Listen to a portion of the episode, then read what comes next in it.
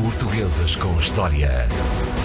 Com André Canhoto Costa, quem é a grande figura da história de Portugal que traz hoje à emissão? O infante Dom Pedro, um filho de Dom João I, dessa geração extraordinária de filhos de, de Dom João I. Tal... Os reis têm menos eh, filhos do que a classe menos nobre? Exatamente, embora estas coisas se vão invertendo com a história. E hoje, curiosamente, já voltou a ser eh, sinal de estatuto e de riqueza ter muitos filhos, mas até à, à modernidade, até a meados do século XIX e, sobretudo, ao longo do século XX. Um filho era mais uma mão para, um filho era, trabalhar a terra. É? Exatamente, é? era um capital e, portanto, sobretudo sobretudo em sociedades rurais, essa força de trabalho eh, posta ao serviço da família era de facto uma, uma mais-valia. Nas casas reais não era exatamente assim, porque vivia-se, e vamos ver com a história da vida do, do infante Dom Pedro, eh, vamos ver como eh, esta situação era dramática é que, embora muitos filhos fossem garantia da continuação da linhagem no trono, porque havia sempre esta, este grande sobressalto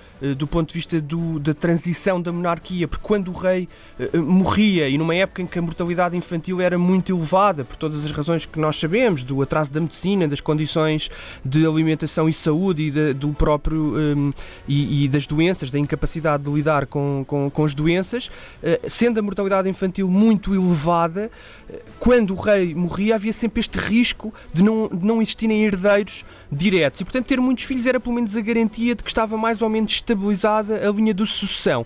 Acontece que muitas das vezes a existência de muitos uh, herdeiros, de muitos infantes, também causava um problema, que era a ambição de irmãos preteridos, porque não eram uh, o primogênito, eventualmente eh, não, não família. exatamente não conseguirem viver bem com essa ambição de não serem o filho mais velho do rei e portanto não serem candidatos ao trono e, e, e representarem aqui uma espécie de oposição àquilo que, que era o governo de, dos reis. Não é bem isto que vai acontecer com o infante Dom Pedro, porque ele até uh, a situação se proporcionar nunca nunca Deixa-me só fazer um parênteses. o reinado. Uh, se uh, quando o filho mais velho morre é o irmão que toma conta do, do reino ou é o filho do rei?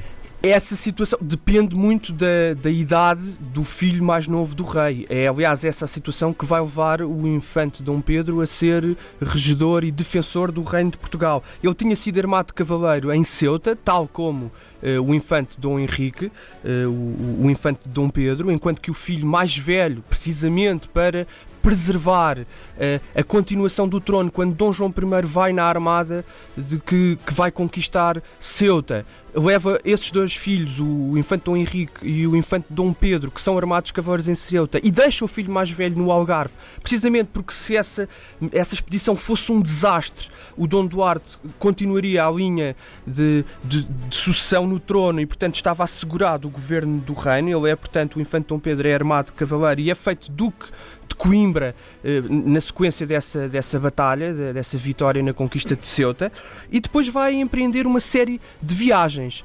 Porque, e aqui começa a destacar-se, porque é, é um homem que, que ao mesmo tempo é um homem como é evidente, do seu tempo, e estas viagens são, são viagens que não só pretendem uh, reunir conhecimento, ganhar experiência de, de, outros governos, e se interessava muito o infante Dom Pedro, como se inscrevem num certo cosmopolitismo da aristocracia medieval, hoje para nós às vezes não é muito fácil de compreender, porque nós associamos muito o cavaleiro da Idade Média à defesa do rei e do trono e das batalhas no seu próprio reino ou no seu próprio feudo.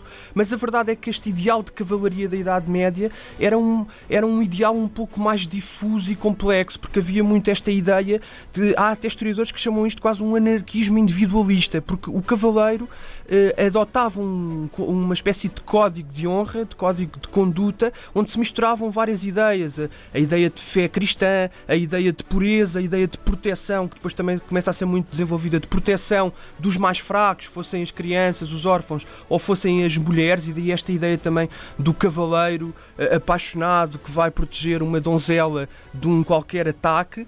E, portanto, este, este ideal era um ideal que muitas vezes entrava em contradição com a ideia do cavaleiro como estando dependente de um rei, porque o cavaleiro tinha uma honra a defender que era uma honra muito individual e muito ligada a uma espécie de ética moral que não cedia a nenhum tipo de estratégia política. E os reis, como se sabe, para governarem grandes territórios e grandes espaços, já tinham que entrar noutro tipo de, de cálculos, daquilo que mais tarde se vai chamar a razão de Estado, e portanto muitas vezes entravam em choque. E o infante Dom Pedro. E qual é o motivo que faz com que este, eh, esta figura se torne eh, incontornável na história de Portugal? Este, em primeiro lugar, estas viagens, porque ele vai ser dos aristocratas e não só, obviamente que os mercadores viajavam, os cavaleiros por vezes também tinham estas missões onde iam servir até noutros reinos para ganhar essa experiência. Um rei que viaja é um rei que deixa o trono à mercê. É, embora o infante Dom Pedro não fosse, não, não fosse um rei, mas havia a ideia de que, obviamente, que podendo vir a ser rei ou podendo vir a ter, por qualquer razão de morte do, do, do seu irmão mais velho ou de,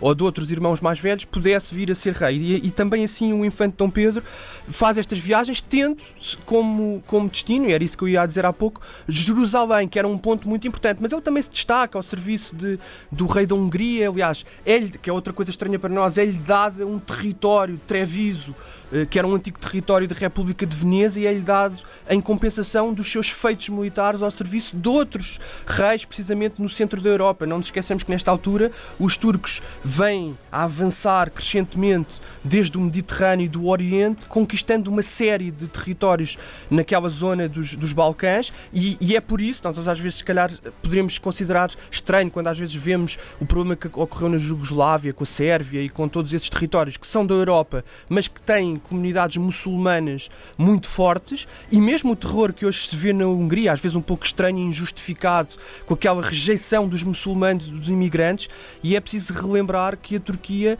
um, é para, estas, para estes eh, territórios uma espécie de, de fantasma que acorda batalhas e disputas e, e, e guerras muito violentas e, e, que estão muito vivas ainda na, na memória, obviamente por também por propaganda política, mas estão ainda muito vivas na memória destas regiões. E a verdade é que o Infante Dom Pedro faz estas viagens e, e aí é, é, desde logo um, um, destaque forte, porque quando ele regressa a Portugal, regressa com esta bagagem, com esta capacidade. A verdade é que depois de, da morte de Dom João I, o rei é, o, é o, o Dom Duarte, o irmão mais velho do Infante Dom Pedro, que é um reinado muito curto. E quando o, o rei Dom Duarte morre, o seu filho, o infante Dom Afonso, que passa a ser príncipe Dom Afonso e o futuro rei, é muito jovem, tem cerca de 7 anos. E então aí o infante Dom Pedro entra de facto numa disputa, porque há a rainha viúva, mulher do Dom Duarte, que tem ambições de poder governar? e que quer governar e quer ser ela a regente.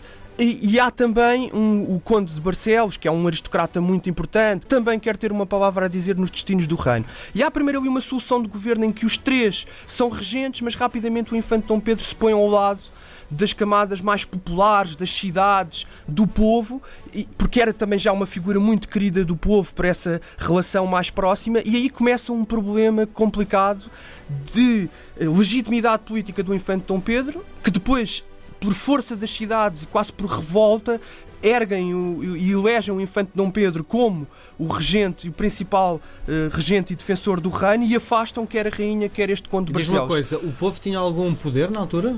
O povo tinha, tinha obviamente o poder de se revoltar e da violência, mas legitimamente, que é o que eu acho que tu me perguntas, tinha o poder de uh, se fazer ouvir em cortes. É claro que não era o povo, uh, tal como nós o imaginamos, de forma alargada, todos os artesãos ou todas as pessoas das cidades que tinham a capacidade de se fazer ouvir. Muitos deles nem sequer sabiam uh, ler e escrever e poderiam ter alguma dificuldade em articular as suas ideias. Mas havia representantes do povo, obviamente.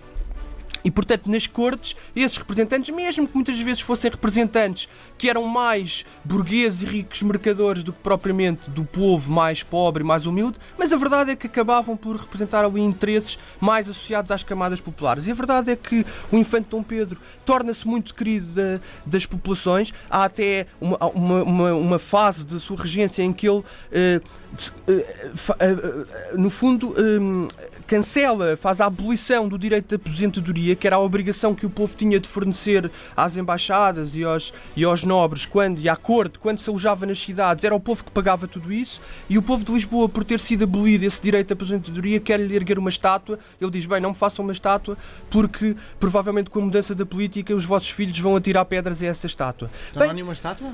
não há nenhuma estátua, obviamente. E, portanto, eh, o que acontece é que esse ódio da- dessa aristocracia e da rainha vão acabar por ditar eh, o fim do, do infante Dom Pedro, que depois, quando o rei se torna maior, ele é considerado rebelde, tem que se afastar da corte e depois, numa série de intrigas, acaba por ser atraído para quase uma armadilha eh, em que é julgado eh, rebelde e inimigo do rei e numa batalha ali junto da Alverca acaba por ser morto por uma seta disparada das, das forças do exército do rei e portanto morre assim de uma forma um pouco in- inglória apesar deste papel de governo e de proximidade junto dos povos. Portugueses com História com André Canhoto Costa de saída. Nós marcamos encontro para a próxima semana. Um grande abraço. Até para a Grande semana. abraço.